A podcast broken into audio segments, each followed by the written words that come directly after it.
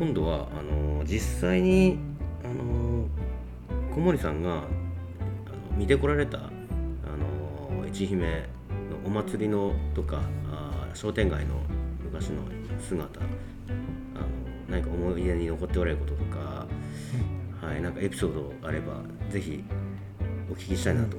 そうですね。あのまあ、ずっとここで生まれ育ったものですからそれなりにその私の生きてる間の中でのその世の中の流れっていいますかこの周辺一味神社の周辺の流れっていうのをあの肌で感じるわけですけれどもあのこの一味神社のある上中町西中町もう全てがお店屋さんでした。うんえーとちょっと上の方にあの新芽町その上に東町あの新芽町もほとんどお店屋さんでしたしあのひあの東町も私の幼稚園であの東町の幼稚園に通っていたもんですから幼稚園生なりに東町にもお店屋さんが何軒もあってあこんなとこかなというふうな思いがあります。で新橋はもちろん熊野町もみんなお店屋さんでした。まあたまに1軒2軒あの下手屋さんって言いますかね。そういううちはありましたけれどもそういう記憶があの懐かしく感じますしその変わりようがちょっと残念ではありますけども、うん、やっぱり時代の流れって言いますかね、うん、感じます、うん、やっぱりその頃って今よりもすごく人のやっぱりその活気というか、うん、ありましたか？もう全然違います全然違います。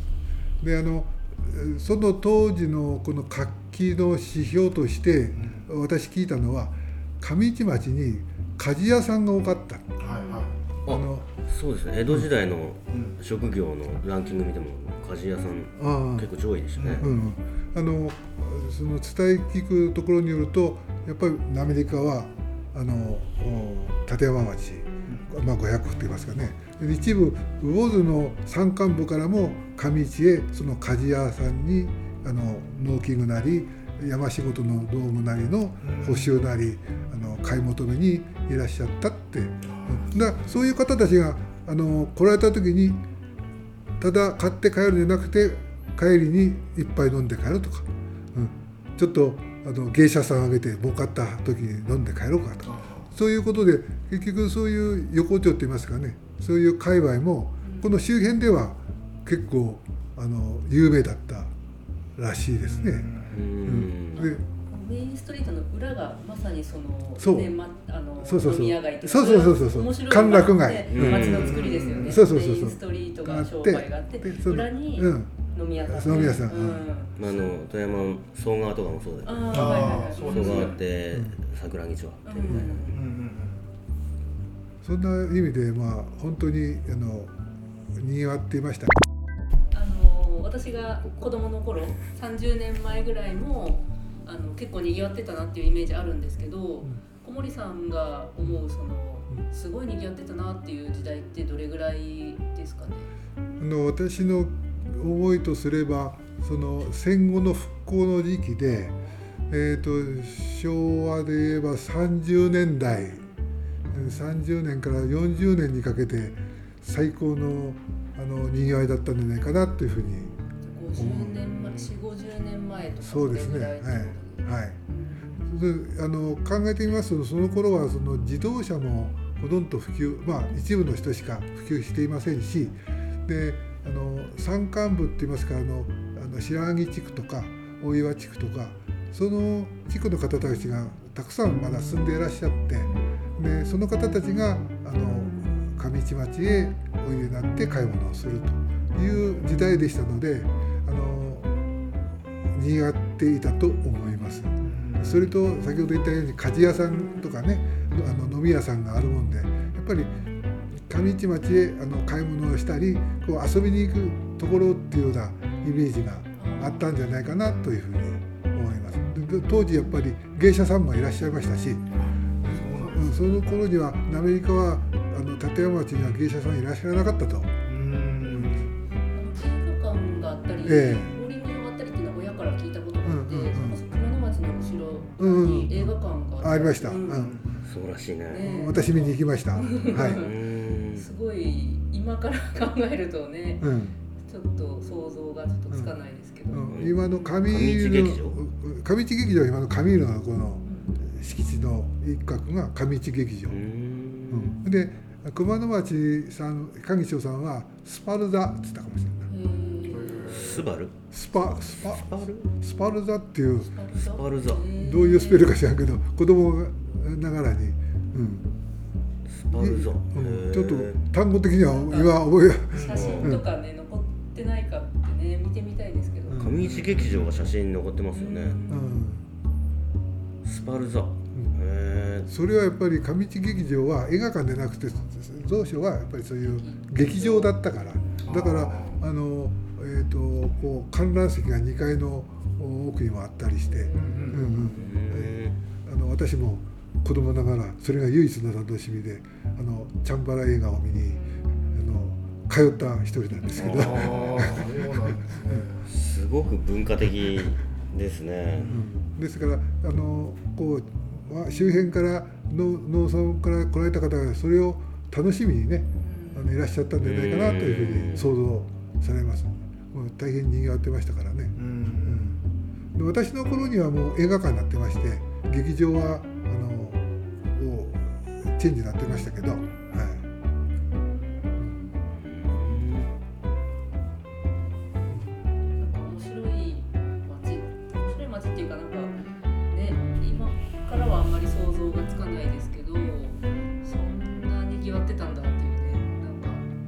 そのにぎわいのこのあのその、えー、とこの紙色を作るにつけて頑張もう一度頑張ろうというあの有志が集まった時にあのその有志のあの息上げるその一つがあの東の上市西の福光という時代があったと。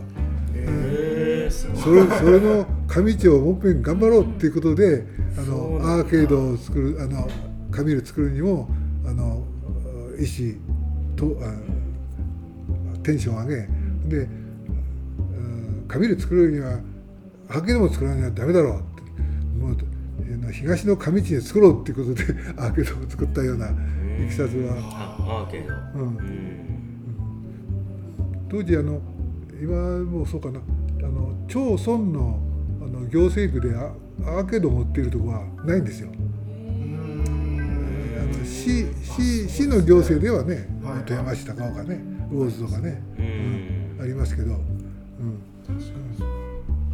まあまあ町村合併でね、まあ、まあの町町村もなくなってきましたけどそういうまあプライドを持ってあのやっていたんですね。当時。私も青年でしたから。まああのにぎわいがあればやっぱりその子供たちとの当時ってその子供たちがこう遊べるようなところって結構あったんですか？えー、と私の記憶ですとやっぱりその一味神社の境内。うんそれとこの近くのあの私の場合ですけどあの上空寺さんの境内。はいはいもう子供がもうたむろしてました。子供小森さんが子供時代にそそう。こで遊んでたと。そうそうそう。うん。何して遊んでたんですか？その時はあの、まあ、私の先輩なりがもうリーダーでね対服従の主主従関係で入って行けって入ってなるような関係で。そのそのうんリーダー同士の今度は葛藤みたいのがあって横丁のあいつが来たからえー追い返せとかさ集まれとか言ってさ。あの水木しげるの漫画に全く同じ。シーンが出てくるね中にはあありましたよ、うん、だから、うん、4月で石合戦はなかったこれであの一人リーダーがねよしあの刀を作ろう。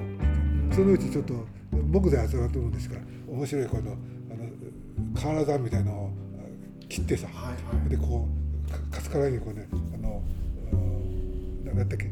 つばつばも作って。あでや来たらやっつけるぞとか言って結局やや やらなかったけどただ作って「いやー」って言ってるだけで。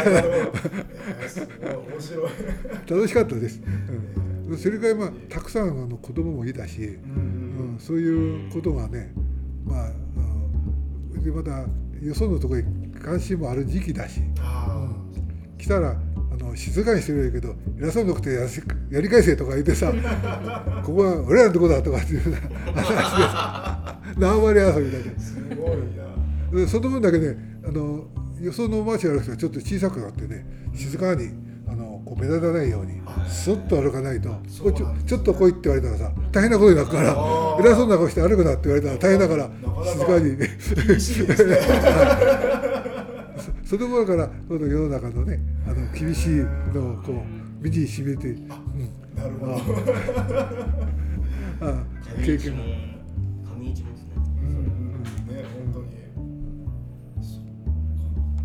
際その町町にねそのこうリーダーがおってね、まあ、世代交代はするんですけど、ちゃんと受け継いでね次のリーダーがまた前のリーダーにのっとって、うん、その地区をまとめるというかよそ者は排除するし、うん、そそれって何何歳ぐらいのリーダーなんですか？うーんとやっぱり、えー、と小学校6年ぐらいですね。6年から中1かな、ガキ大将は継承されるんですね。うん、そうそうそうそう、うん、そうそうそうそう。やっぱその継承の際にはなんかこうなものがあったりするんですね。うんそうそう。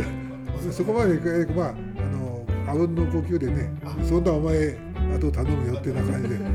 お前なかなかお度胸あるからお前やれとかさ。あそうなんですね。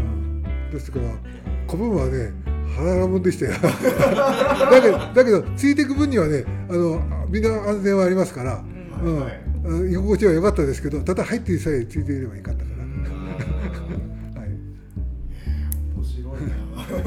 で今の子供たちやっぱりその点ね、まあ、スマホとかね、ん。あのあのゲームとかね、ん。あの一人ぼっちでね一人ぼっちでいたら大変なんだけどあの。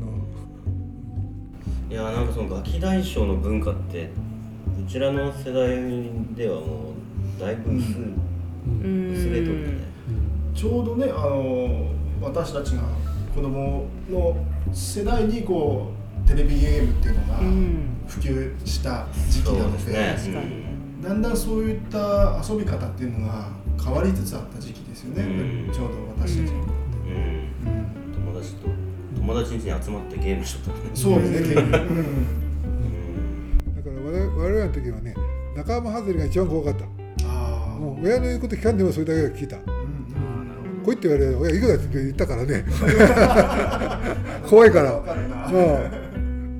何より恐怖だったからねは仲間仲間外れがね、えどんなあのえその集団はあの町単位ですかうん町町内隊だったね町内単位、うん、だけど私らのあのそういうことは熊野町はもうこうライバルであるしね。あ面白いででこのここは南町は割と私とこ西高町はまあななあなあでやっとったんですけど 今度あの一味神社行くとね絡まったら大変なんですよ。あそう。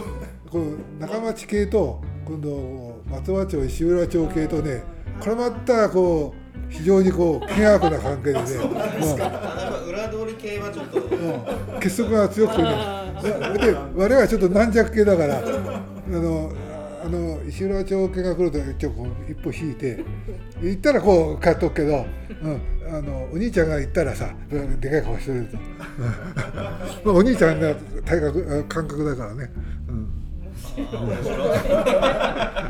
すごい世界。子供は子供なりのそういう世界があったっていうのがすごいね。今はもうないじゃないですか、うん。親親ありきっていうか、うん。親と子供はもうセットだけど、子供だけの世界がうん。そんなに広がってるっていうのが、だから常にこうあのあのリーダーの、ね、顔色見てないとさ今日は機嫌が悪いなとかさ、うん。今日は機嫌がいいなとかさ、すごいなんか社会を社会子供の社会っていう。か本当だねへえ面白い。そういう楽しい時代でしたね。うん。で特にこう喧嘩沙汰でね怪我したってこともなかったんですけどやっぱり一度だけやっぱりこうこう危ないようなこともいっぺんだけありましたね、うん、このリーダーが隣の町のリーダーにねなんか、えーやっつけられたんだよね。あそしたら「仕返しに行くぞ」って言って「集まれ」って言われてさ号令かかってさ下っ端が入っていて行ったけどさ私ら横で帰っただけで。